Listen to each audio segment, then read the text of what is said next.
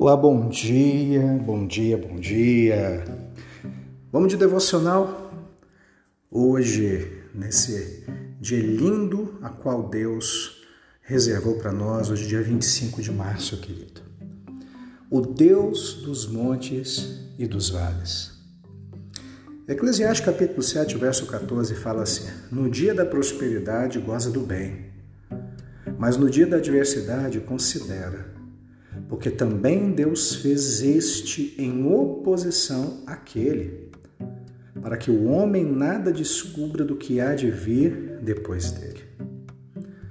Salomão, meu amado, no ápice de sua sabedoria, ele escreveu sobre dois dias: o dia da prosperidade e o dia da adversidade. É interessante notar que ele diz que Deus fez os dois dias.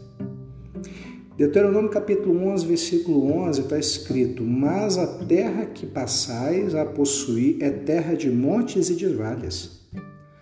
Ou seja, os dois dias são essenciais para que possamos crescer dentro de um propósito. Nós precisamos aprender a conviver com o contraste dos dois dias. Precisamos ter sabedoria em lidar com estes contrastes nas nossas vidas. E para isso o essencial é permanecer fiel a Deus. E isso independente do dia. Tem dias que nos sentimos fortes como Josué, como Caleb, prontos para guerra. E tem dias que preferimos nos esconder na caverna como fez Elias. Tem dias que queremos cantar e dançar como fez Davi e Miriam. Mas tem dias que queremos chorar como Ana. Tem dias que temos fé como Abraão para vencer tudo. Tem dias que, como Sansão, perguntamos a Deus se ele permitirá que morramos de sede. Tem dias que nos sentimos fortes o bastante para desafiarmos reis e governantes desse mundo, tal qual Esté e Mardoqueu fizeram.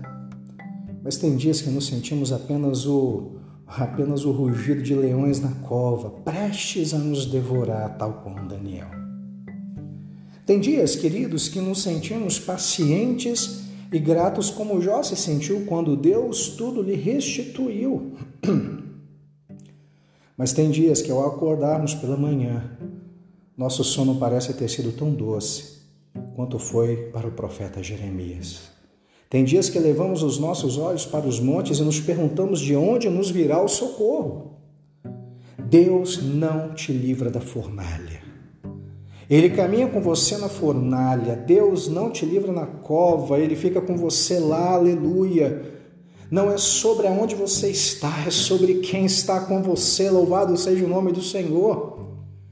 Mais glorioso do que é, te livrar da tribulação, é Ele passar com você pela tribulação, aleluia.